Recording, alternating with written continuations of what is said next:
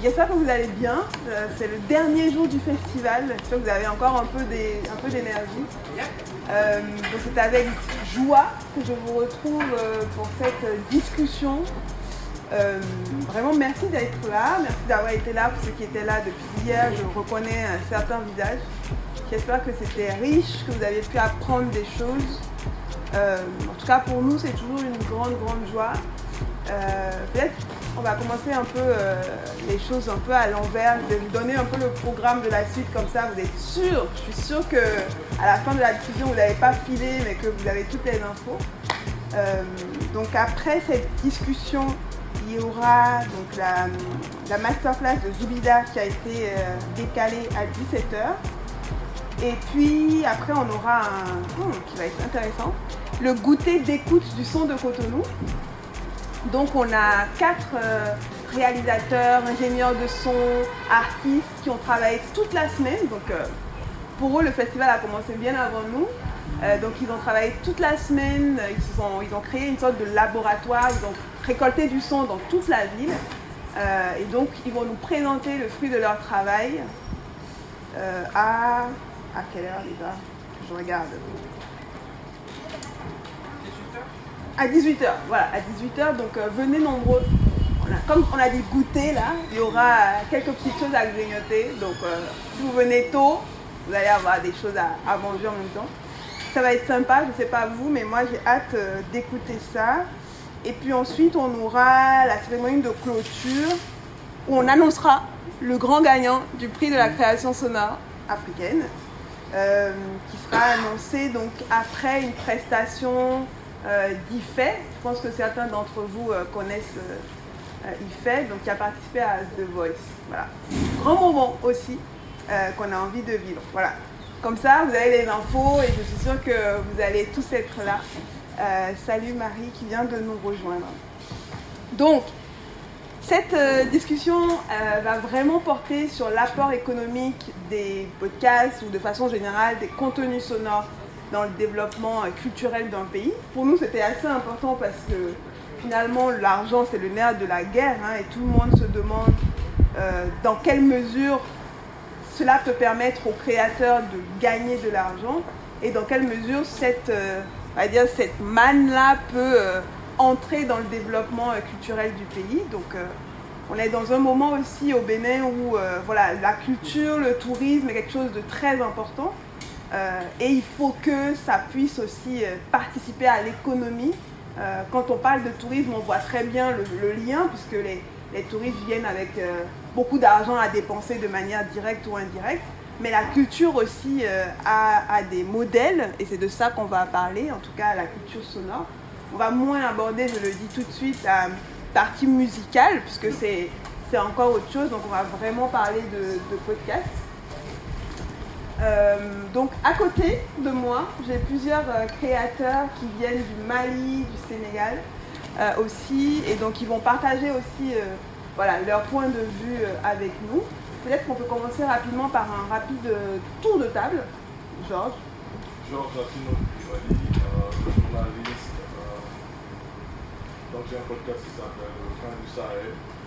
et je suis un projet avec euh, une amie qui s'appelle euh, Radio Boubou, qui est une maison de- d'édition on met en place, où on essaye de, de produire du, du podcast pour euh, faciliter l'accès à, à certaines connaissances qui permettent aux uns aux autres de, de, de s'émanciper, en tout cas de, de se construire. Voilà. Tu vas nous parler tout à l'heure du modèle économique de Radio Boubou. Merci d'être avec nous. Ibrahima.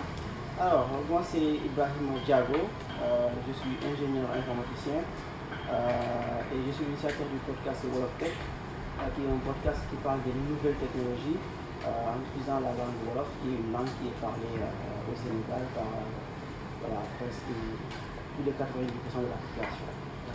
Et après le lancement de ton podcast, tu as créé la maison du podcast. Oui, Donc tu vas nous parler tout à l'heure de Exactement. avec quels moyens tu as créé tout ça, hein, parce que c'est important. ouais, Euh, ça compte. Et puis à côté de moi, on a un autre profil. Euh, je te laisse te présenter. Euh, moi, c'est Tidiane, Tidiane Chang. Donc, je suis réalisateur de fiction sonore. Euh, oui, peut-être parler de mon expérience parce que quand même je travaille dans pas mal de pays d'Afrique. Euh, oui, de parler, Ouais. je pourrais parler de... Super, bah écoute, on va commencer par toi puisque je trouve que ton expérience est assez intéressante. Euh, Tidiane a un parcours qui fait que depuis très longtemps il faisait du son, d'abord euh, grâce à la radio. Mm. Est-ce que tu peux nous dire dans quelles conditions ou en tout cas dans quel euh, environnement tu as commencé à faire ce travail-là? Ben, moi, j'ai commencé à Dakar. Donc, j'ai beaucoup travaillé dans le monde du développement parce que j'ai débuté dans une ONG qui s'appelle le RAES. Ils font une série télé qui s'appelle C'est la vie. Je ne sais pas si vous connaissez. Euh, donc, euh, je faisais partie vers les années 2007-2008 euh, des personnes qui travaillaient là-bas. Et nous, notre, notre, notre approche, c'était qu'il fallait utiliser les médias, la radio, la télé ou autres, pour porter des, des messages de sensibilisation, surtout liés au développement durable, que ce soit euh, l'environnement ou bien que ce soit la santé, surtout la santé sexuelle et reproductive des jeunes. Donc c'est comme ça que j'ai eu à travailler pendant plus de 10 ans dans différents pays, que ce soit ici au Bénin, où j'ai été à Savolou, où j'ai travaillé avec beaucoup de radios communautaires aussi. Et depuis aussi, je continue à faire des productions qui, ont, voilà, qui, parlent aussi de, de, de contes avec l'Afrique en compte qui est disponible sur RFI ou des séries pour, euh, pour tout ce qui est euh, droit des femmes avec Djanké qui est vraiment la première fiction sur euh, le féminisme en Afrique de l'Ouest. Allez écouter bien. Ouais, ouais, c'est une production. Et voilà, donc euh, c'est un peu ça mon parcours et voilà, je ne sais pas si j'ai répondu Oui, à ta tu, question. tu as très bien répondu à, à ma question et du coup j'en profite pour te poser une deuxième question. Ouais. Euh, tu as parlé des radios communautaires. Alors les radios communautaires, si on veut vraiment euh, se dire les choses très clairement, c'est elles qui font du son, qui Mm. produisent du contenu à la base et Mm. auprès des populations qui ont le plus besoin hein, finalement parce que on parle beaucoup du point de vue urbain, mais en fait pour toucher la grande masse, il faut euh, passer par les radios communautaires. Mm. Euh, donc elles produisent du contenu sonore, elles en produisent beaucoup. Quel est leur modèle économique?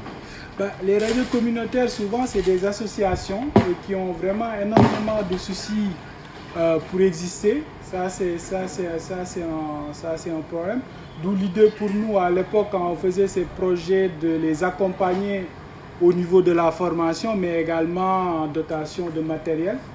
Parce que souvent, c'est des radios qui sont créées par les communautés. C'est-à-dire que même au, au niveau de la gestion, il y a, une il y a, il y a des, des comités de gestion qui se cotisent pour payer euh, l'électricité, l'eau, payer quelqu'un aussi pour être là en tant que technicien. Donc nous, on avait pensé à l'époque que oh, c'était bien de les accompagner parce qu'en termes d'approche, ils étaient beaucoup plus près des communautés euh, parce que c'est vraiment la voix des communautés et que souvent, comme ils n'ont pas énormément de moyens, ils ont du mal à exister. Il y en a beaucoup aussi qui, qui, un moment, sont obligés de fermer. Et au niveau aussi de la qualité des productions, c'était compliqué parce que souvent, c'était des bénévoles, ils n'étaient pas formés. Donc nous, l'idée, c'était de les accompagner comme ça et aussi de travailler sur ce qu'on avait fait à l'époque c'est au niveau des États. On a fait pas mal de plaidoyers parce que les radios communautaires ne sont pas autorisées à faire euh, euh, des publicités, par exemple, où ils sont limités. C'est le cas du Mali, par exemple, où les radios communautaires sont capables de faire, mais il y a des pourcentages en fait. C'est pas comme euh, les radios commerciales qui ont quand même une sorte de, de- de liberté par rapport à ça. Donc voilà, nous on les accompagnait par rapport à, à comment se structurer, mais il faut dire que leur business plan est assez fragile et qu'ils ont du mal à exister, d'où l'idée de peut-être chercher d'autres publics à travers le podcast. Même si moi je fais partie des gens qui adorent vraiment la radio et qui pensent qu'il n'y aura pas cette révolution copernicienne qu'on attend du podcast, que ça va exister et on le voit hein, même en France par exemple, où les, les chiffres sont instables, on n'arrive pas à avoir une sorte d'évolution euh, qui va bousculer l'utilisation de la radio. Mais voilà, pour répondre vraiment concrètement à ta question. c'est bien parce que tu Voilà. relativises en même temps. Euh, alors, ce qui est intéressant, c'est que tu as parlé un peu de l'historique des radios communautaires. Je, parle un peu de ça parce qu'elle en produit en termes de quantité beaucoup de sons. Euh, est-ce que ce modèle-là a évolué? Est-ce que tu vois aujourd'hui des modèles économiques intéressants au niveau des radios communautaires? Oui, au niveau des radios communautaires, selon les pays, parce que aussi le souci qu'ils ont, si on part vers tout ce qui est numérique ou digital, c'est toujours le problème qu'on se, dit tout le temps, hein, c'est la connexion Internet qui n'est pas accessible partout. Et donc, du coup, ce qu'ils essaient de faire, c'est d'exister aussi à côté de, du modèle classique des radios avec des émetteurs qui souvent n'aimaient pas, euh, qui ne couvrent pas énormément de, de zones. Euh, ils essaient d'exister sur des plateformes numériques. Mais toujours, euh, le problème, c'est que euh, au niveau de la législation, tant que ça n'avance pas à ce qu'ils arrivent vraiment à générer des revenus, et ça, c'est toujours le problème sur tout ce qui est industrie culturelle et autres, c'est que tant qu'ils n'arrivent pas à avoir un cadre juridique ou législatif qui leur permette quand même de pouvoir générer des revenus ou peut-être ils peuvent monétiser des contenus. Quel type de contenu ils peuvent monétiser? Ben, Ils peuvent monétiser par exemple, moi je prends le cas de, des comptes par exemple, on a parlé de comptes tout à l'heure, il y a un compteur parmi nous. Je pense que c'est un modèle qui peut exister parce que dans notre... Comment, comment tu vois les choses? C'est-à-dire ben, qu'on vend le compte On vend le compte, on crée des... Je ne sais pas ce qu'on peut faire, mais peut-être euh, il faut qu'on arrive à avoir des plateformes qui arrivent à les héberger et que derrière... Euh, euh, la création de contenu libre et gratuit pour que tout le monde peut écouter. On peut mettre deux épisodes de compte et le reste des comptes soit payé par euh, Orange Money. Moi, je, suis étonné de voir l'évolution de tout ce qui est paiement par téléphone portable. Peut-être qu'avec des, plateformes, il peut y avoir des, collaborations à trouver où les radios communautaires arrivent à produire des contenus qui sont diffusés aussi à travers des plateformes euh, payantes où les gens pourront payer.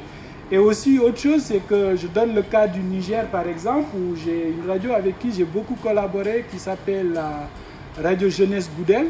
Ils ont une forte communauté en Allemagne, par exemple. Et je sais que les gens qui sont à l'extérieur des pays, euh, pour pouvoir continuer à suivre ce qui se passe dans leur village, dans, que ce soit à Savalou ou dans le Fouta au Sénégal, qu'ils arrivent aussi à pouvoir continuer à suivre euh, les actualités au niveau local, je pense que c'est des gens qui pourront aussi financer euh, des, Voilà, je ne sais pas, il faut trouver aussi la, le moyen de le faire, mais qui pourront quand même continuer à financer, je ne sais pas, des, contenus comme ça pour leurs enfants.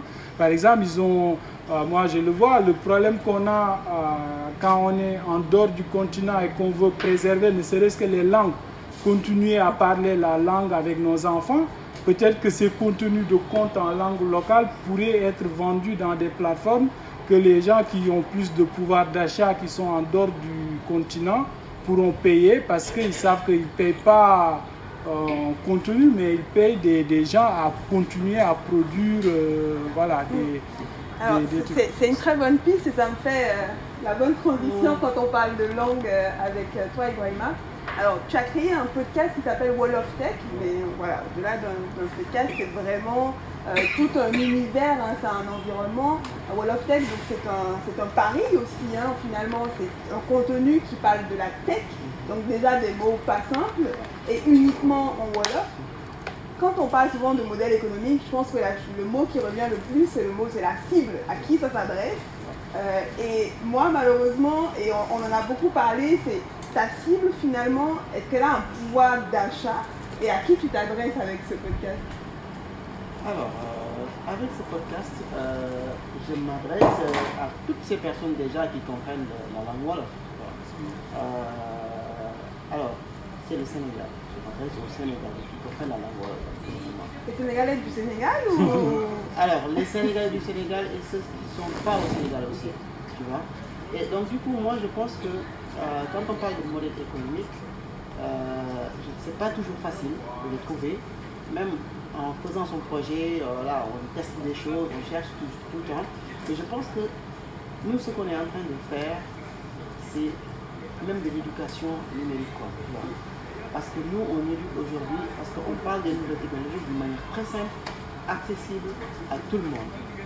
Mais aussi d'une manière très simple pour permettre même à l'ingénieur des fois même comprendre euh, l'essence même de certains concepts, tu vois, parce que je le dis souvent, il y a même des collègues qui ne comprennent pas euh, voilà, l'essence de certaines choses, tu vois?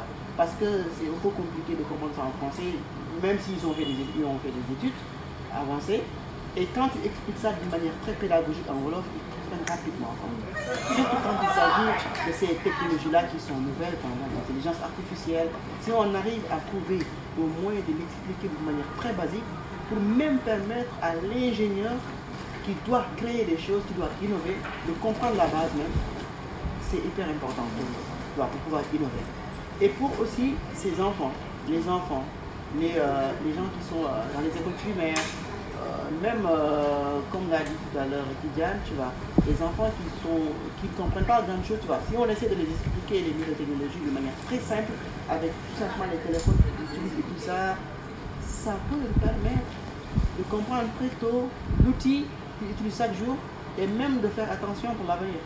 Parce qu'aujourd'hui, tu vois des, adultes qui utilisent le téléphone, tu vois, de manière euh, dangereuse même, quoi. Ils partagent tout.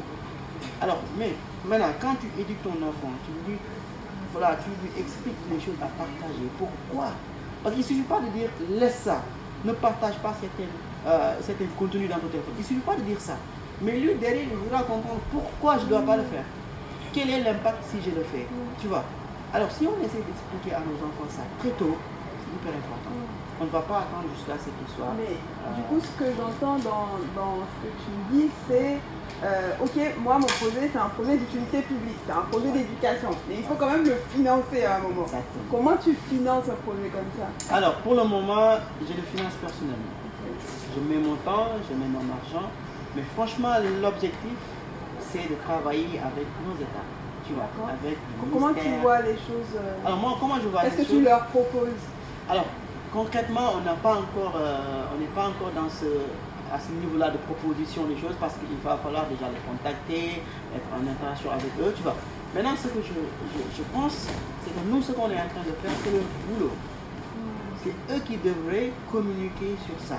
C'est eux qui devraient éduquer la population numériquement, les expliquer. Donc nous, on le fait, on le fait à leur place.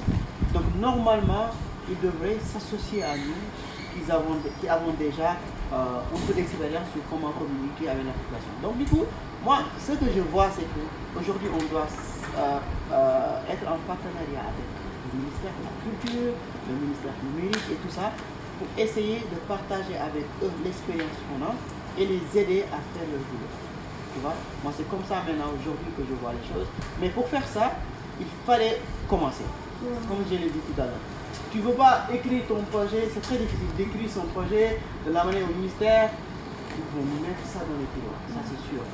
Mais quand tu commences déjà, ils vont voir l'impact de ce que tu fais, ils peuvent apprécier. Est-ce que ton podcast a changé les comportements? C'est-à-dire, est-ce que tu as des retours euh, de personnes qui te disent j'ai écouté, j'ai compris, ça m'a permis de faire ça? Du coup, j'aimerais savoir qu'est-ce que ça a permis de créer au sein de cette cible qui t'écoute.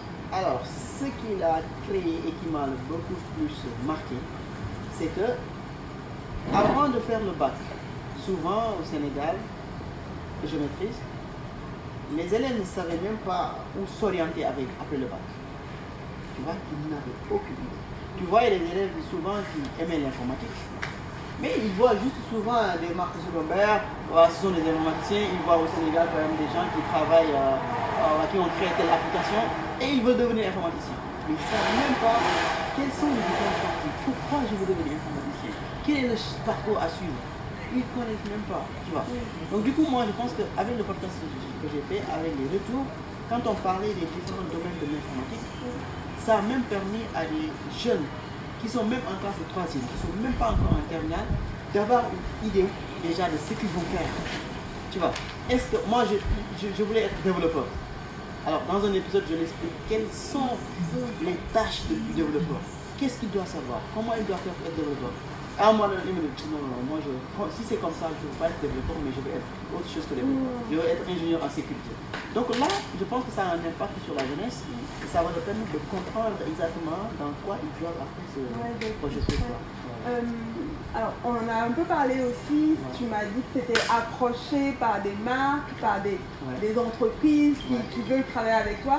Est-ce que tu peux nous dire quel type d'entreprise et ce que tu leur proposes justement?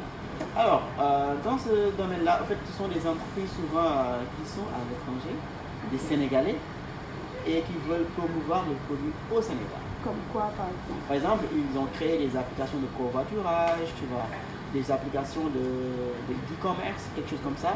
Alors, ils sont à l'étranger, mais ils veulent revenir au Sénégal. Donc, le marché se trouve au Sénégal.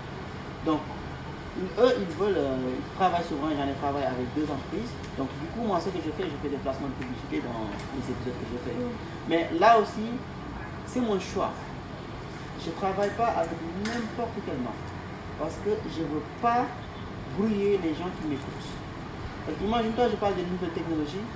Le choix que j'ai fait, c'est de travailler avec des entreprises qui sont dans la nouvelle technologie. Tu vois E-commerce et tout. Je ne veux pas, dans mon épisode, parler de nouvelles technologies et à un, mo- un moment parler, parler des pistes de Jimbo ou bien de, je sais pas moi, de quelque chose qui est vraiment out quoi, tu vois. Alors c'est c'est un choix personnel que j'ai fait et je pense que ça garde la qualité de ce que j'ai fait pour ne pas mélanger quoi, tu vois.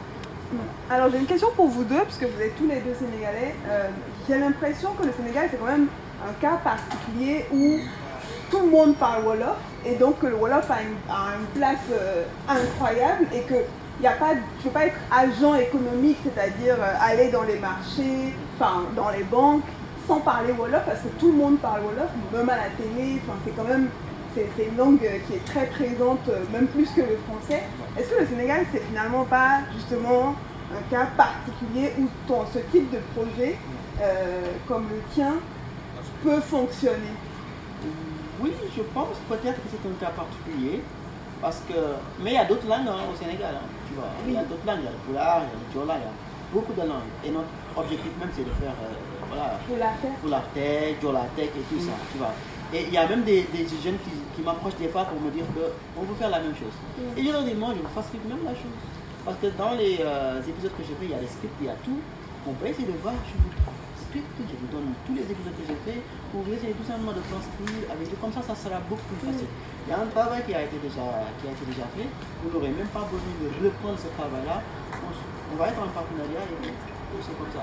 Et je pense que comme vous le dites, le Sénégal, peut-être peut-être c'est un cas spécial, mais je n'ai pas exploré les autres pays pour savoir exactement. Avant, avant de te donner la parole, euh, Kylian, je pense que c'est enfin, c'est précieux de t'avoir parce que, en fait, quand on est sur un marché économique, on veut s'adresser au plus grand nombre. Et euh, les- le plus grand nombre, je pense même au Bénin, c'est pas forcément des gens qui comprennent le français ou l'anglais, c'est quand même des gens qui parlent nos langues.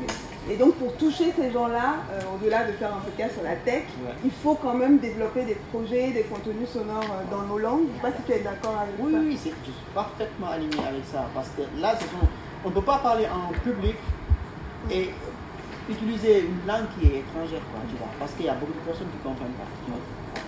Kylian, tu voulais dire quelque chose par rapport à ça? Non, mais ce qu'il a dit, je suis tout à fait d'accord avec lui. Et c'est, je pense que le souci aussi qu'on a, c'est que euh, c'est des entrepreneurs en fait. Il faut que d'abord le podcasteur ou, euh, se définisse comme entrepreneur. Et ça, je trouve que souvent on est tellement engagé dans ce que nous faisons que on oublie que derrière aussi, on doit mettre du temps, on doit mettre des moyens dessus et que le fait de le faire en différentes langues aussi, ça permet de créer d'autres emplois. Et ça, c'est à nos États aussi de comprendre qu'il faut accompagner ce genre d'initiative à ce que ça se structure. Euh, voilà. Euh, alors Georges, on va un peu parler de ton projet. Ce qui est très intéressant dans Radio Bougou, c'est que vous avez fait une campagne de financement euh, pour lancer le projet, une campagne qui a fonctionné. Combien vous avez récolté On d'ailleurs a eu euh, 23 300 euros.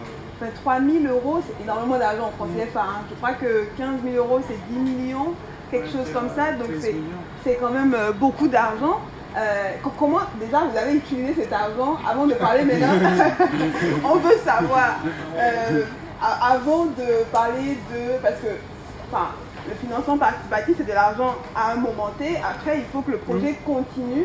Donc avant de parler de comment le projet va se développer, euh, ce que je vous souhaite, peut-être nous expliquer un peu le process, pourquoi, pourquoi avoir choisi de faire un financement participatif et comment vous avez dépensé cet argent euh, au Mali ou au Sénégal, parce que je sais que c'est deux espaces euh, où vous êtes présents. Exactement. En fait, le- déjà, le, le financement participatif euh, est parti du fait que on a basé déjà le projet sur un podcast qui existait déjà, qui, avait été mis en place par Marienta, puisqu'on porte le, projet ensemble.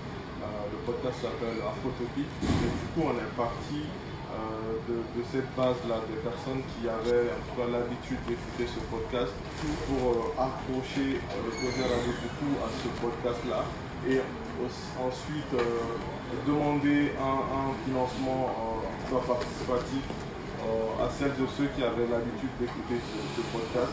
Donc il y a, bah, en vrai, les gens étaient vraiment généreux parce que... Alors qui, a participé à ça Ils sont où les gens là? Ah, Excellente question. Où sont les gens? Beaucoup sont en France. Euh, beaucoup sont en France, euh, quelques-uns au Sénégal. Donc de connaissances. Ils ont payé comment les gens qui étaient au bah, Sénégal Les gens qui étaient au Sénégal qui avaient une carte Ok, d'accord.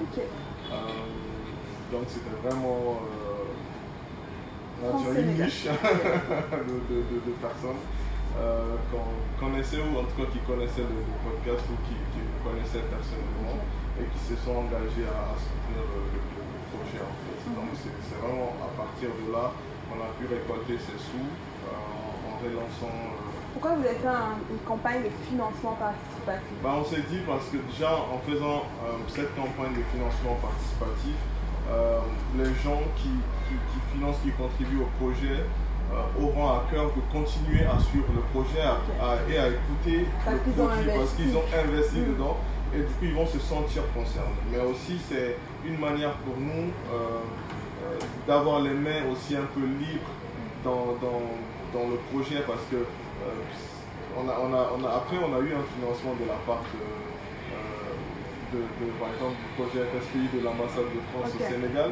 Mais c'est une autre gestion où on n'était pas habitué, où on, devait rendre, par exemple, des factures à un délai précis, à un bilan précis, à des deadlines qu'il fallait respecter, où nous, personnellement, on n'était pas habitué à cela. Donc, du coup, avoir ce financement participatif nous a vraiment euh, aider à, pouvoir démarrer, à pouvoir prendre un local à, au Mamel à Dakar, à, acheter les premiers euh, euh, matos matériels qu'on a utilisés euh, comme les micros, les enregistreurs, le roadcaster, pouvoir nous prendre un local et aussi nous permettre aussi de, nous payer. C'est très important. Ah, Parce qu'on a tendance à l'oublier, on va tout, on va euh, tout mettre sur le matos, euh, les lieux, le, le main, on, oublie de se payer aussi. Donc du coup, on, s'est payé aussi avec ces, financements et on a pu euh, voilà, avoir un local et puis commencer petit à petit à travailler, à nouer des contacts, à échanger avec les personnes.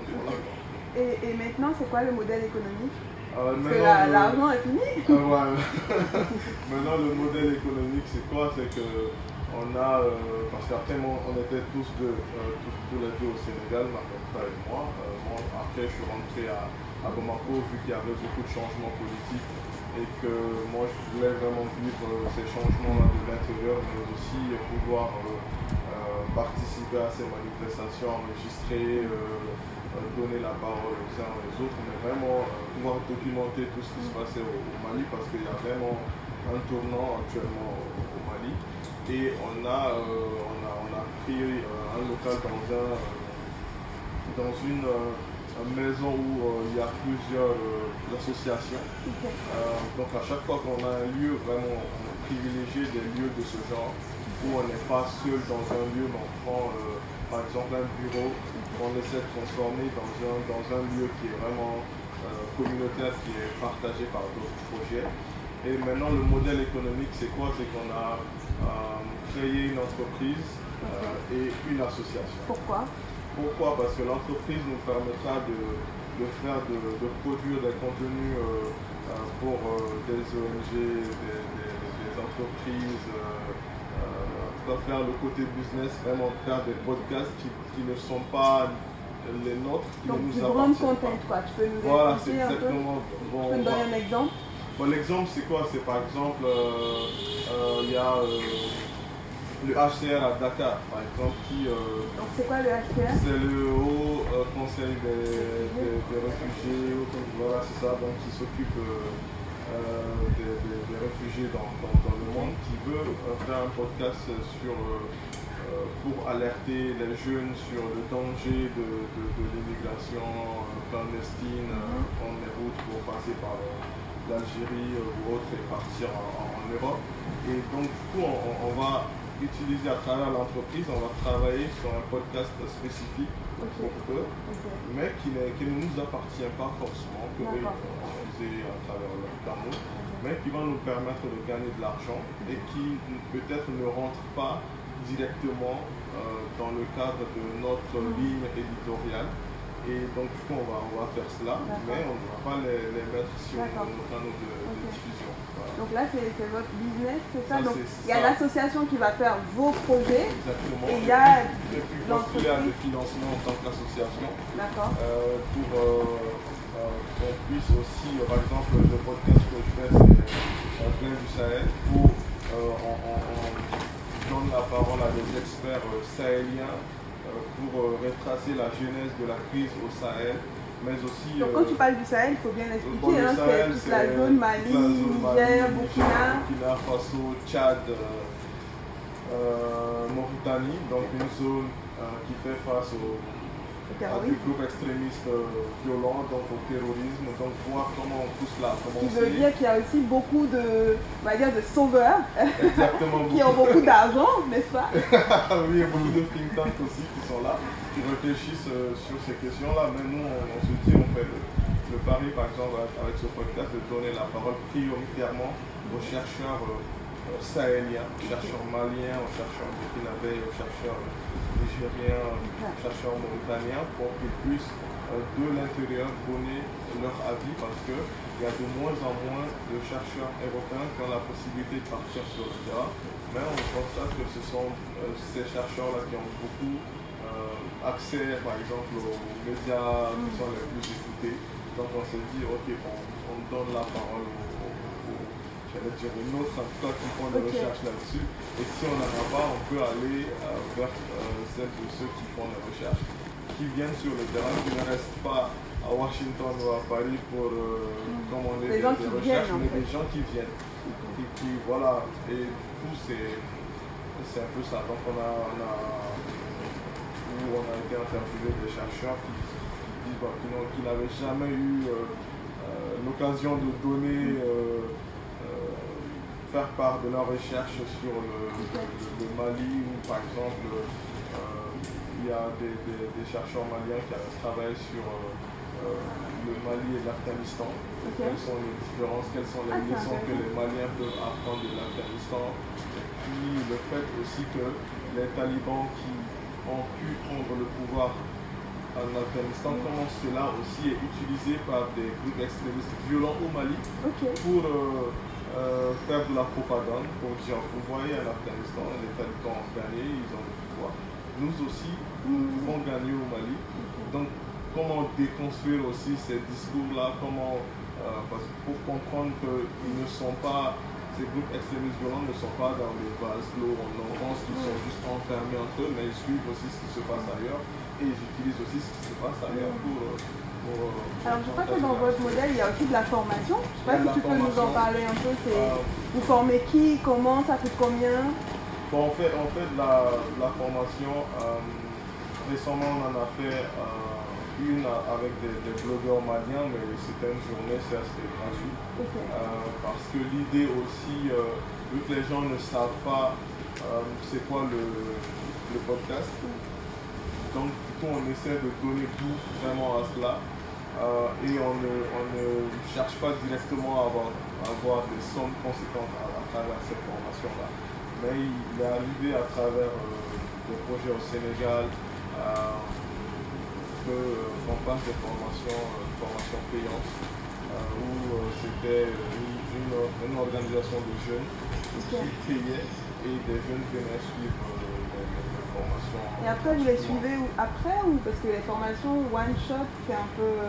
Qu'est-ce qui se passe après euh? Après, les, les, les plus motivés quand nous contactent sur WhatsApp, on continue d'échanger, on essaie, mais personnellement, on ne les suit pas, genre pour savoir qui a fait quoi. Mais celles de ceux qui nous contactent, on reste en contact avec eux pour les suivre. Mais on ne, on ne, on ne, on va pas faire que de façon spontanée après les formations pour, suivre tout le monde. on a une base de données de celles de ceux qui ont suivi les formations et qui après peuvent lancer des podcasts ou bien servir de, de, pépinière pour que le podcast aussi puisse émerger au, Sahel, pour que les jeunes qui, vivent ces réalités-là aussi puissent les, raconter, quoi, et, disent, et dire d'autres histoires. Parce que quand on est loin, par exemple, d'un pays comme le Mali, on a l'impression que les gens, du, lever du soleil au coucher du soleil, ne vivent que dans la peur de, mourir. En fait, non, il y a d'autres choses qu'ils font, il y a d'autres histoires aussi à raconter. Euh, donc c'est aussi pour cela qu'on est, chaud euh, pour le, podcast aussi au Sahel. Ce que, ce que j'entends quand même dans vos deux discours, c'est qu'en fait le, marché est en train d'arriver, mais qu'il y a un travail un peu d'éducation à faire avant. Je me tourne vers toi, Tidiane, parce que je pense que tu as un regard un peu, tu as un peu de recul, euh, on va dire, et, un regard un peu d'observateur. Est-ce que tu crois vraiment que, euh, enfin, toi qui travailles un peu dans, dans, le pays, dans le paysage depuis plusieurs années, est-ce que tu crois qu'on pourrait arriver euh, dans quelques années sur le continent en tout cas, parce qu'il y, y, a des gros podcasts, hein. on ne sait pas mhm. très bien s'ils gagnent de l'argent. Je pense à si maman m'avait dit par exemple qui a gagné, je pense, une bourse de Spotify. je ne sais pas combien elle a eu, mais est-ce que tu crois qu'on pourrait arriver à, un environnement ou à des pays où on aura des gros podcasts, comme aux États-Unis où on a des podcasts assez importants, assez influents, avec des, des, des, qui changent même la donne au niveau des élections euh, qui diffuse beaucoup de fake news mhm. aussi, euh, mais qui représente en tout cas beaucoup, beaucoup de gens et donc beaucoup de personnes avec un pouvoir d'achat élevé. Est-ce qu'on, est-ce que c'est vers ça qu'on va? Est-ce que ça va arriver? Évidemment, je parle euh, avec la condition que Internet est accessible et qu'il y a de la data partout. Et en plus que les gens soient informés aussi et de c'est quoi un podcast. Mm. Parce que ça, ça pose énormément de soucis. Et moi, à chaque fois que pendant les formations, déjà la compréhension du mot podcast, ça pose énormément de soucis. C'est pour ça. Euh, parce que pour pouvoir le commercialiser, il faut que les gens soient au courant que ça existe et ensuite euh, savoir ce que ça veut dire. Parce que ce n'est pas uniquement des émissions, hein. il y a aussi des fictions. Moi, je, suis, je fais beaucoup de fiction, c'est un peu divertissement. Et comme les séries que les gens sont en train de payer sur Netflix et autres, pourquoi ne pas arriver à des plateformes payantes où les gens pourront, voilà, pourront mettre aussi des contenus, de produire euh, voilà, des contenus. Ça, c'est une condition. Euh, l'autre condition aussi, c'est la formation. La formation est assez difficile, est vraiment assez difficile parce qu'il y a le suivi euh, des, des, des gens qui sont formés, en plus, il n'y a pas beaucoup d'offres de formation. Moi, ce que je fais d'habitude dans tous les pays où je fais des projets de fiction, j'essaie d'intégrer des jeunes en disant, vous venez, même en tant qu'observateur, vous allez voir comment, comment ça marche euh, la production d'une fiction, d'une fiction sonore, par exemple. Et, ce qu'on oublie aussi, c'est que c'est des contenus qui regroupent énormément de compétences. Parce que quand on prend le cas de la fiction sonore, vous avez le scénariste qui va écrire l'histoire, vous avez les comédiens, vous avez le musicien qui va composer la musique, euh, vous avez le monteur, vous avez le bruteur, qui sont des métiers qui n'existent pas encore euh, dans nos pays et qu'il faut aussi créer. donc des, industries en fait. Des industries qu'il faut Et donc c'est tout ça qui pourra participer à, l'économie. Qui pourra participer. Donc tu as cité quoi déjà? C'est quoi la filière en fait finalement? Bah, Il faut une formation vraiment dédiée à tout ce qu'on peut appeler la création sonore. Moi je pense que création sonore c'est mieux parce que ça englobe tout. On peut parler de, de mixage, de sound design, de DJing et autres. Euh, et ça, c'est ce qui manque aussi. C'est vraiment d'arriver à... Et derrière qu'il y ait aussi euh, les États qui suivent aussi, qui suivent que de dire que ça peut être aussi des sources de revenus, de création d'emplois pour les jeunes. C'est pas seulement le divertissement, mais derrière aussi, c'est des industries qu'il faut, qu'il faut, qu'il faut essayer à développer. Et ce qui est dommage, et ça je le vois et dans tous les projets sur lesquels je travaille, c'est que euh, la plupart du temps, c'est la coopération qui finance ces projets-là. C'est plus, c'est pas encore les États. On prend Djanké, on prend l'Afrique en compte, on va prendre au pays des Sao, qui sont de grosses fictions euh, sur lesquels moi j'ai travaillé, c'est toujours soit l'Agence française de développement, soit Expertise France. C'est vraiment ces, organisations qui continuent à financer ces projets. Nos États ne sont pas encore en mesure de savoir... en France où il y a maintenant euh, des fonds dédiés. Bah, là, le ministère de la Culture, par exemple, si on prend, le cas de, de, la France, le ministère de la Culture a organisé des financements pour les podcasteurs. C'est-à-dire on donne 3 000 à 5 000 euros à des podcasteurs en leur disant proposez-nous des projets, lancez-vous, que ça puisse vous servir d'écrire des projets. Moi, je suis en train de faire un projet de Bougarsar sur un de ses romans qui s'appelle Terre Sainte. Et c'est avec cet argent-là que j'ai pu lancer le projet. Voilà. Et c'est dommage parce que c'est un, auteur sénégalais. Pourquoi l'État du Sénégal, pourquoi dans nos pays, il n'y a pas de mécanisme qui arrive à financer ce genre de, de, de, de projet? Alors qu'à la fois, ça, ça, ça, ça, ça, coche énormément de cases sur tout ce qui concerne la culture, euh, je sais pas, l'apprentissage des langues et énormément, énormément de choses. Donc ça, tout ça, je pense que si on arrive vraiment à se structurer, et ces genres d'événements où on a des, voilà, des, des, personnalités venues de différents pays, arrivent à se retrouver et aussi à se fédérer. Et c'est ça qui manque aussi dans, dans le monde du podcast, c'est qu'actuellement, il n'y a pas une organisation ou des, ou des initiatives, je dirais en Afrique francophone surtout. Parce que je pense qu'en Afrique austral, eux, ils sont mieux organisés que nous, qui vont nous permettre de nous organiser et que dans chaque pays, on peut dire, bah, au Mali, il y a telle structure, en Côte d'Ivoire, il y en a une autre, au Sénégal, il y a telle structure. Comment on arrive à fédérer toutes ces énergies-là et arriver à nous organiser? Ça, je trouve que ça manque énormément. Et si on arrive à faire ça, pour le reste, je pense que ça va être, euh, voilà, ça peut marcher. Mm. Moi, je pense, je pense qu'il y a un élément super important que tu as soulevé. Préparez vos questions. Vous allez avoir la possibilité de poser des questions aussi, sinon euh, ce serait trop dommage. Euh, c'est structurer une filière qui, du coup, va créer de l'emploi mm. et va permettre aux gens de vivre, en fait. Mm. et donc, je trouve que c'est super important parce que on a tendance à oublier euh, que quand on parle de création sonore, il y a beaucoup de gens qui y mm. travaillent. Il y a des auteurs, il y a des réalisateurs, mm. il y a des gens qui font du mixage, il y a des mm. gens qui font du sound design, il y a des comédiens. Et peut-être qu'on peut, parce que c'est hyper important et c'est hyper intéressant, euh, quand vous avez tourné Dianke, alors Dianke, donc c'est une fiction que vous pouvez écouter sur RFI, euh, quand vous avez tourné Dianke au Sénégal, est-ce que tu peux nous expliquer combien de gens ont travaillé sur Dianke? C'est-à-dire en termes d'emploi euh, je ne sais pas sur combien de temps vous avez travaillé, mm. euh, mais quel était le budget finalement de Dianke? C'était assez conséquent quand même. Je pense qu'on tournait autour de 150 000 à 200 000 euros. ça fait 100 millions à 150 000 euros, c'est 100 millions. Pour payer qui pour payer, pour payer les équipes, parce que c'était c'est de grosses équipes, parce qu'il y a déjà les auteurs qui ont travaillé sur le texte.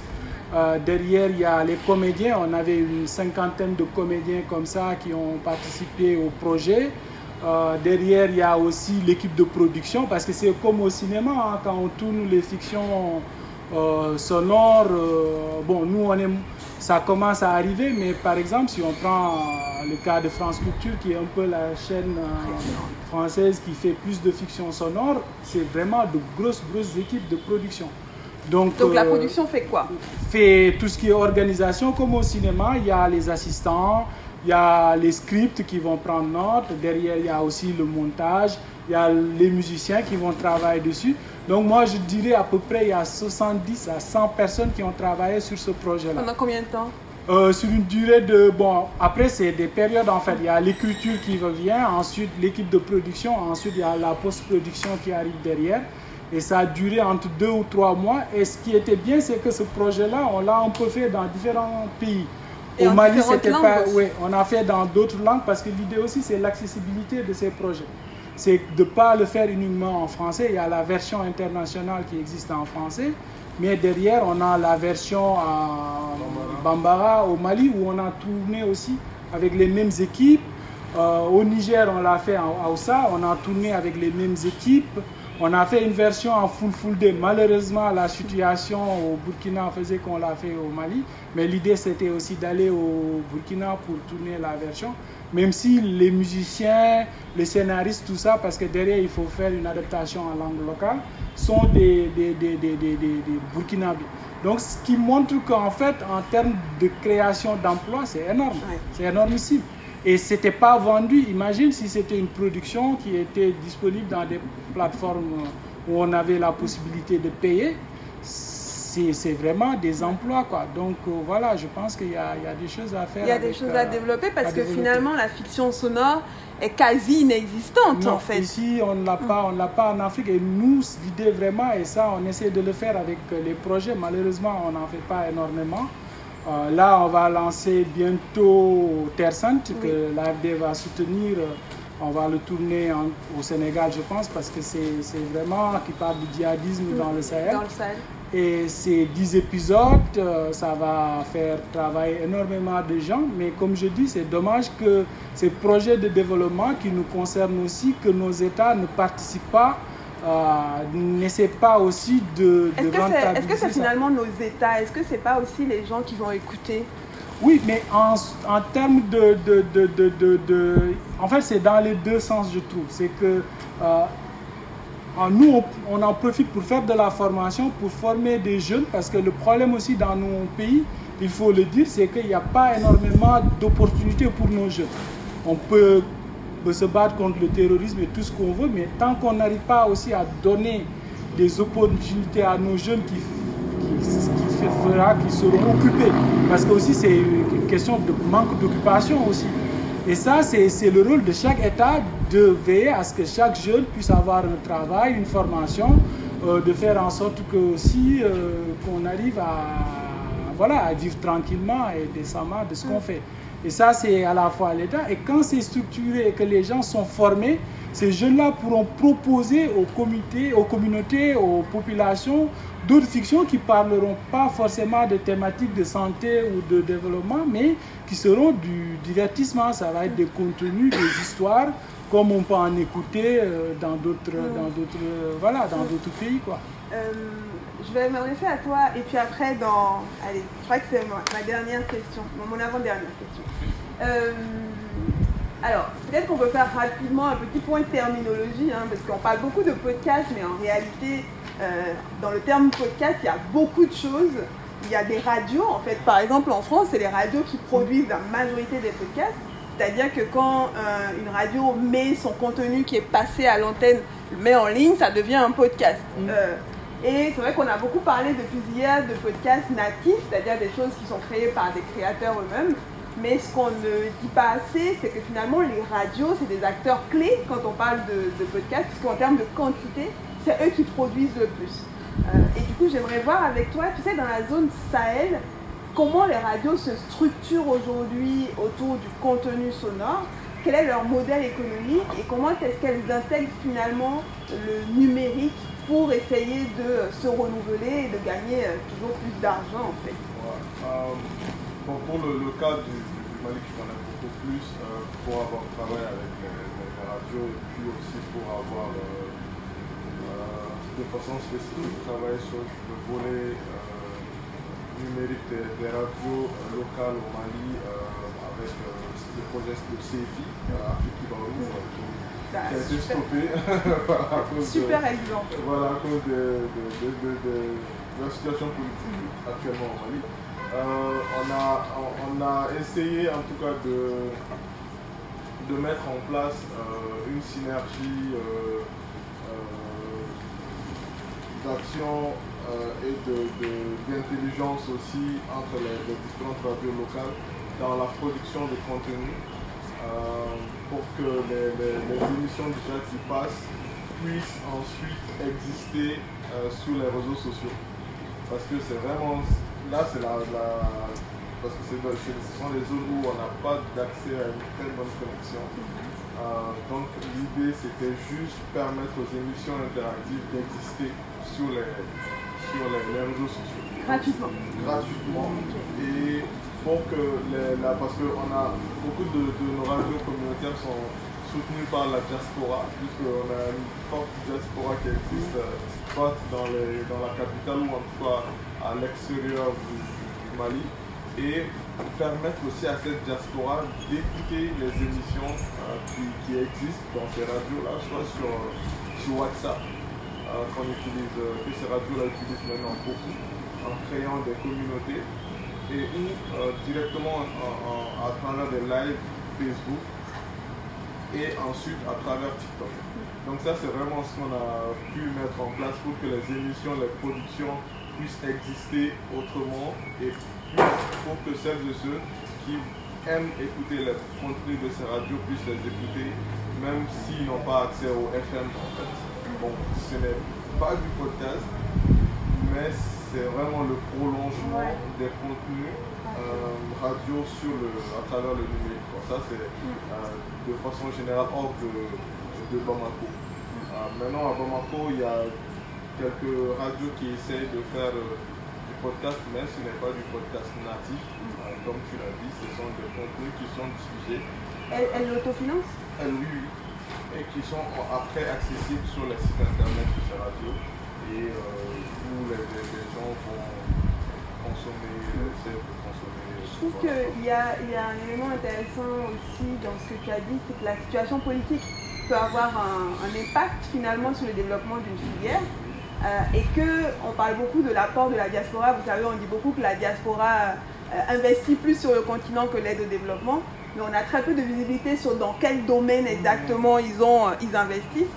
Et je trouve que finalement, il y a quand même, enfin, il y a quand même un apport, ou en tout cas un potentiel de développement de la diaspora euh, vers, euh, vers ces radios-là. Exactement. Et l'exemple, il y a un cas que je peux te donner, je peux te donner. Tu vois, moi, je suis au quartier, euh, tranquille, dans mes activités.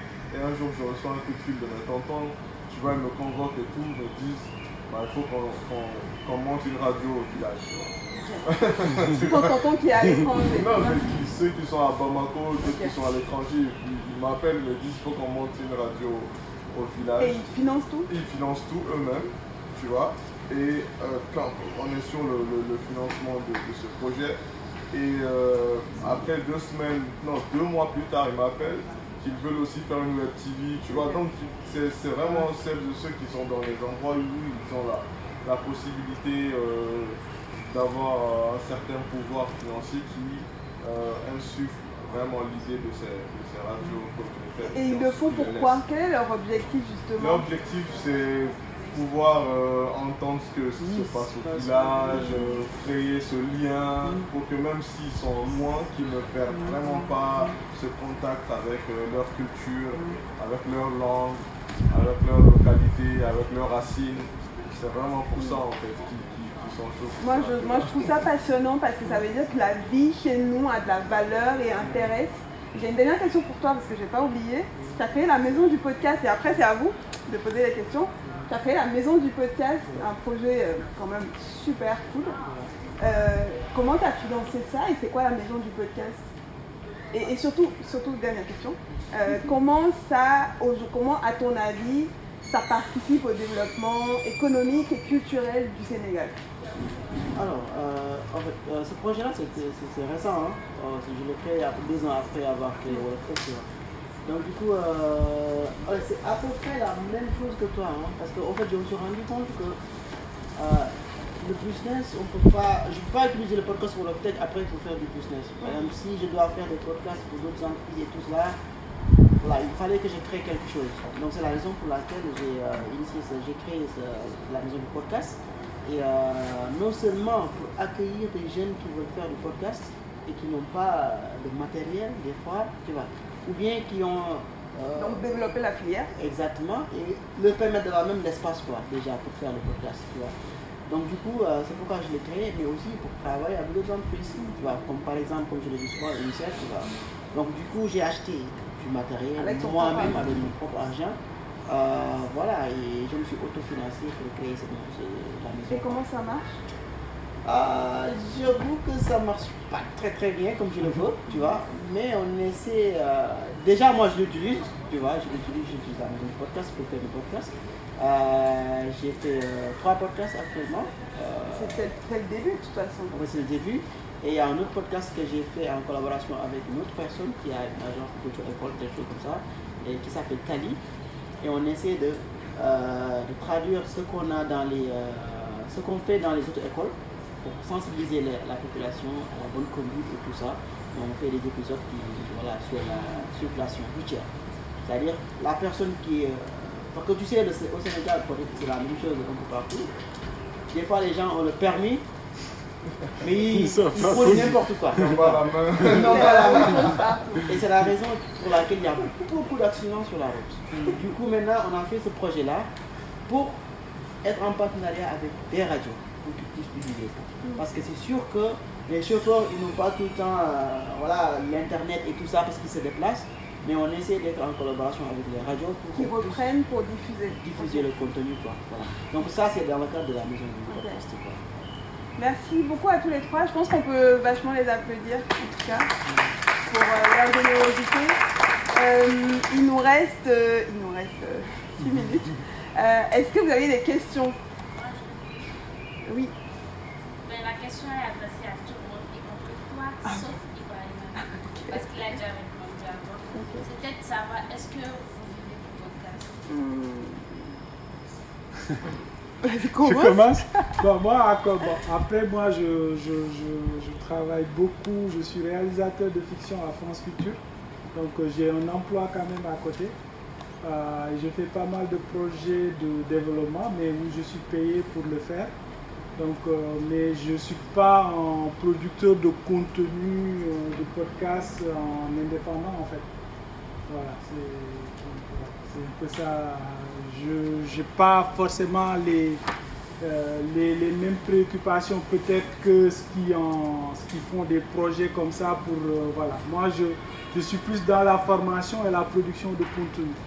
Mais pour des structures ou pour des... qui existent déjà, quoi. Voilà.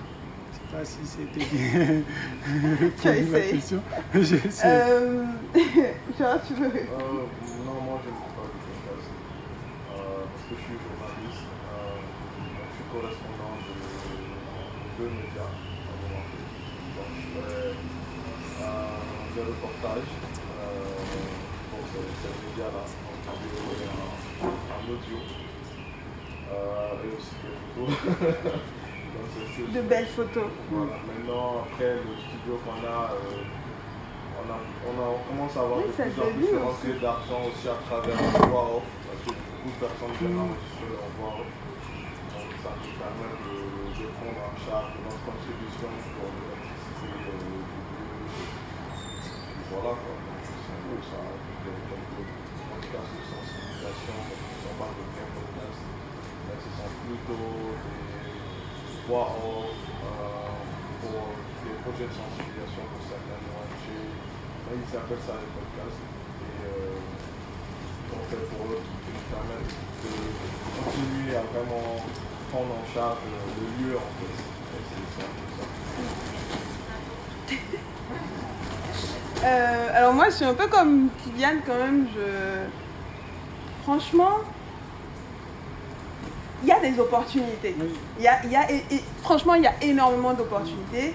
Euh, je suis journaliste, j'ai la chance d'avoir accès à énormément d'opportunités parce que j'ai développé une expertise sur le podcast. Euh, je pense qu'il y a, enfin, j'arrive à décrocher des opportunités viables avec du financement. Ça dépend de ce que tu appelles vivre, de, en fait. C'est très compliqué. Euh, mais je ne peux pas dire aujourd'hui que, euh, parce que vivre de quelque chose, ça, ça, ça veut dire quoi? Être à 100% là-dessus? Parce que si tu dis être par exemple à 100% là-dessus, des fois tu, tu travailles sur, on te confie une mission, et cette mission peut te permettre de vivre sur une année par exemple, tu vois, mais c'est une seule mission. Donc vivre d'eux, c'est quoi? Est-ce que c'est full-time 100% Moi, je sais que j'ai déjà eu accès à des opportunités euh, qui me permettent quand même de faire rentrer de l'argent. Mais après, je ne fais pas que du podcast. J'ai plein de choses dans ma vie. Je suis une personne curieuse de tout. Et je ne veux même pas vivre que du podcast. Ça ne me ressemblerait pas, en fait. J'ai envie de travailler sur des festivals, j'ai envie de faire des formations, j'ai envie de m'intéresser au féminisme. Voilà. Et c'est ce que moi, je veux, quoi. Donc, au final, je pense que j'ai choisi de vivre de beaucoup de choses. Voilà. Oui. Ah, il y a deux questions. Ah, il reste deux minutes, ok. Vas-y, vas-y. Euh, donc, je vais la faire courte. Je voudrais juste comprendre qui écoute vos podcasts. C'est pas pour généraliser, mais je, j'ai que par exemple, Ibrahim a dit qu'il a développé 3-4 podcasts euh, pareil pour Georges, les différents projets que vous avez de création sonore, ils sont nombreux, ils sont diversifiés, ils sont variés, mais euh, à la fin de la journée, quelle est la proportion de personnes qui écoutent réellement ce que vous faites? Le client final, en gros, je veux dire. C'est c'est à qui la question? Enfin, à qui À Alors, pour, pour moi, je dirais que ce sont les jeunes qui écoutent le plus le podcast. Les jeunes, mais aussi, il y a certains épisodes, certains épisodes, ce sont des professionnels beaucoup plus qui écoutent. Surtout quand on parle de l'intelligence artificielle, euh, de la technologie peu beaucoup plus euh, avancée, ce sont les, euh, les, les, euh, comment les ingénieurs ou bien voilà, qui écoutent beaucoup plus. Parce que je sens que ils veulent en savoir plus quoi. Surtout par exemple quand je travaille, euh, moi je suis développeur, je ne suis pas expert en intelligence artificielle. Bon, la même chose aussi quand les gens sont développeurs et ils veulent savoir beaucoup plus sur les tout cas, c'est pas leur domaine d'expertise, il faut écouter les épisodes pour comprendre davantage. Mais il y a aussi les jeunes, comme je l'ai dit tout à l'heure, euh, voilà, qui sont pas encore, qui n'ont pas encore le bac et qui veulent s'orienter, ils écoutent euh, le plus. Mais mon challenge actuellement c'est de faire écouter ces choses-là, franchement, à- même des personnes qui n'ont pas, qui sont très loin, qui sont à la brousse et tout ça. Et pour ça, Ça passe par la radio aussi, non? Non, ça passe pas encore à la radio. Et je travaille. Je veux dire, ton challenge pour que ça atteigne le plus grand public, Oui. il faut faire ce que tu as expliqué tout à l'heure, c'est-à-dire euh, repasser, euh, non pas la radio qui produit du contenu natif, mais des podcasteurs qui euh, Voilà. diffusent à la radio. Exactement, c'est ça. Pour atteindre beaucoup plus de, de personnes. Quoi. Tu veux répondre? Oui, bon, moi, Mais surtout en termes de quantité, je veux dire. Quantité de l'audience, la taille de l'audience. Ah, ok. Bon, moi, moi ma, ma- ma- mon audience, elle n'est pas aussi. Euh, Afrotopique, peut-être, tu peux donner Oui, ça, c'est écouté beaucoup plus par. Ah. Euh, là, en France, on va dire. Euh, et beaucoup, Tu as des chiffres un peu Non, d'Afrotopique je n'ai pas, pas de chiffres en tête comme ça. On beaucoup plus par des, des, des gens qui sont dans la recherche, qui sont dans le monde, dans le monde du militant. Puis, ce qui est de Grain du Sahel, ça, c'est beaucoup plus en écoute euh, euh, publique, collective, comme ça. Et euh, sur WhatsApp avec les chercheurs, parce que c'est des sujets, pour le moment, c'est un peu chaud de les aborder au Mali. Veut pas. Pour, pour te dire la vérité, j'ai un peu peur de me retrouver ça. Donc, du coup, écoute euh, cercle restreint peut-être que ça. Alors moi, c'est une question qui m'intéresse beaucoup parce que, depuis que je suis dans ce domaine-là, la data, c'est précieux. Et donc d'ailleurs, euh, j'ai créé un groupe avec tous les podcasteurs que je connais et je les interroge tout le temps sur vos podcasts sont écoutés où, sur quelle plateforme, combien de gens, je crois que je vais demander à, à aussi. Euh, je pense que première chose, le podcast, si on parle du podcast natif, parce que n'oubliez pas, hein, la radio est un pourvoyeur important de podcasts. Euh, première chose, il faut quand même se dire que le podcast est un média de niche. Ça, c'est vraiment super important. Donc, on ne fait pas un podcast, en tout cas, moi, c'est ma conviction, pour s'adresser à tout le monde et à beaucoup de gens. Il peut y avoir des gens euh, qui sont nombreux, c'est-à-dire, que, je sais pas, tu fais un podcast sur euh, les amoureux du vin, en fait. Il y en a plein des podcasts comme ça.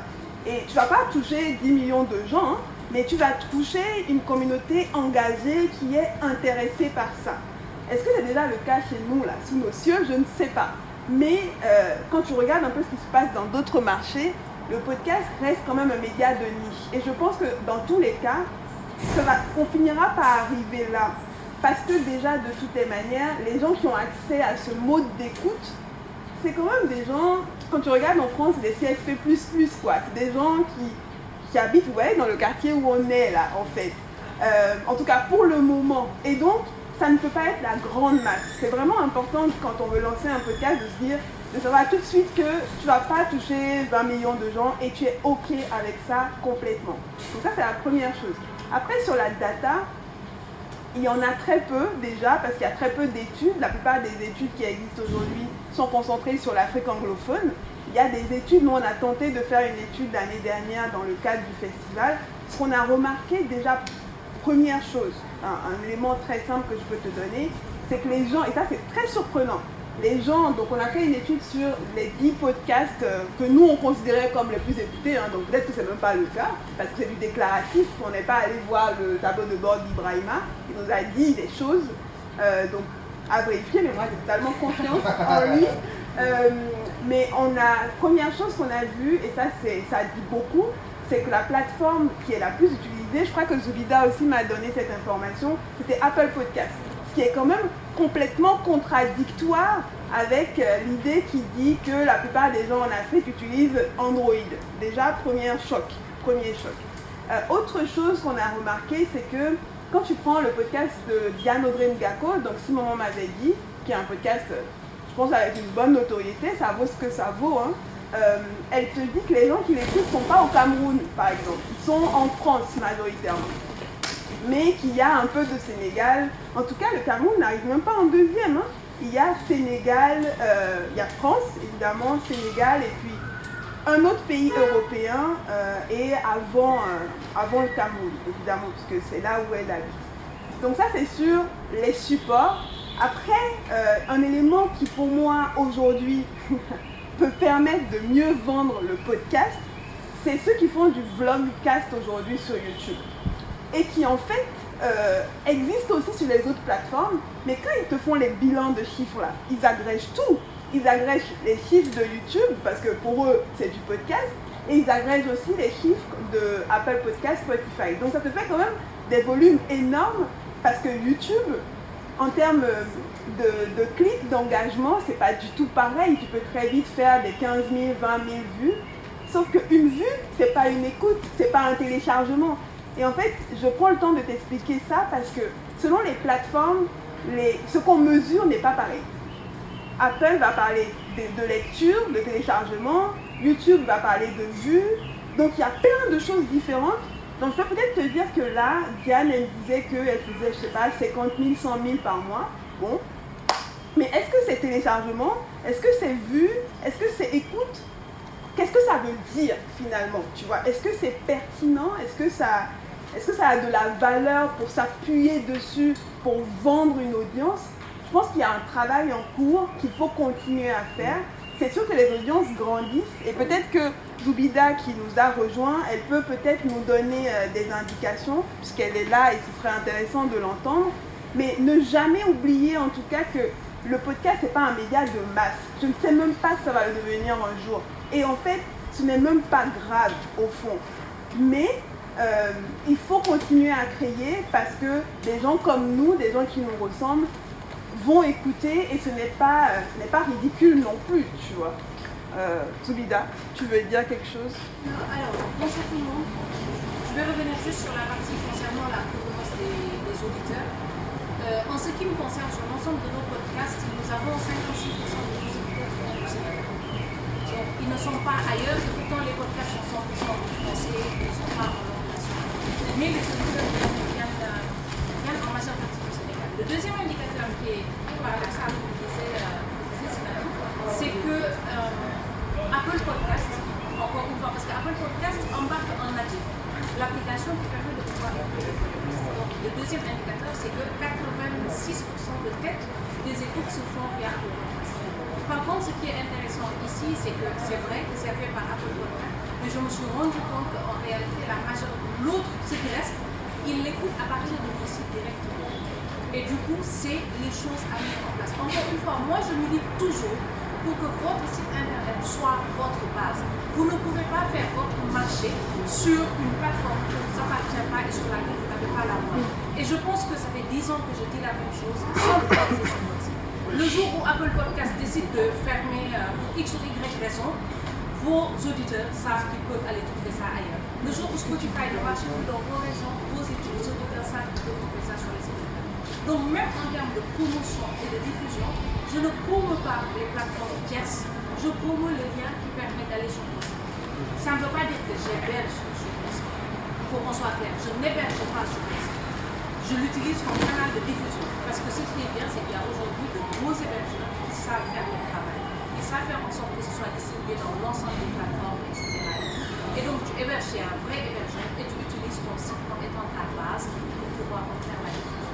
Donc voilà ce que je voulais rajouter. Maintenant, en termes de chiffres, vous n'aurez pas les chiffres de Giftaras.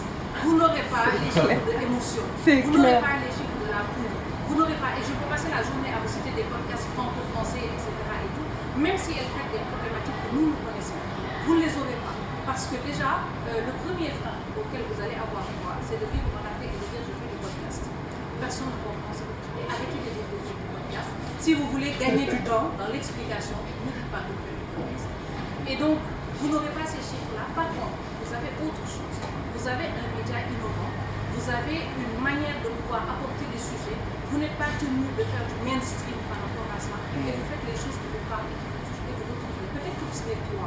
Parce que je ne sais pas si vous faites un podcast qui va traiter euh, n'importe quoi qui soit, par exemple, typiquement bénino-béninois, ben, vous aurez peut-être 5% de la population et encore écouter ça. Faites-en le pari, acceptez-le. Et l'autre chose que vous devez comprendre, c'est que c'est normal de, faire partie de la masse. Il y a BuzzFeed qui fait une analyse qui est super intéressante dans leurs statistiques. Ils te disent que la 50% de tous les podcasts, parce que c'est un des plus gros hébergeurs, 50% de tous les podcasts ne font pas plus de 31 écoutes les 7 premiers jours après diffusion. Ça vous refroidit des podcasts. Donc l'idée c'est d'aller battre pour être dans le top 25, pour être dans le top 10, pour être dans le top 5. Mais sachez que ceux que vous voyez dans le top 5, ils font 5 000 écoutes par semaine, 10 000 écoutes par semaine, ben, c'est pas bien. Il va falloir essayer de trouver d'autres intérêts. Oui, oui, c'est hyper intéressant parce que les charts, en fait, sont des pourvoyeurs de- d'audience. hein. Et en fait, pour, une fois que tu es dans le top 10 de Apple Podcast, euh, c'est fini, quoi. C'est vraiment un... Donc tout le monde se bat. D'ailleurs, il y a même des robots qui craquent euh, pour essayer d'être dans des classements. Mais euh, juste pour ajouter ça, est-ce qu'il y a une autre question, une dernière question? On est un peu en retard déjà sur un autre panel. Mais une dernière question?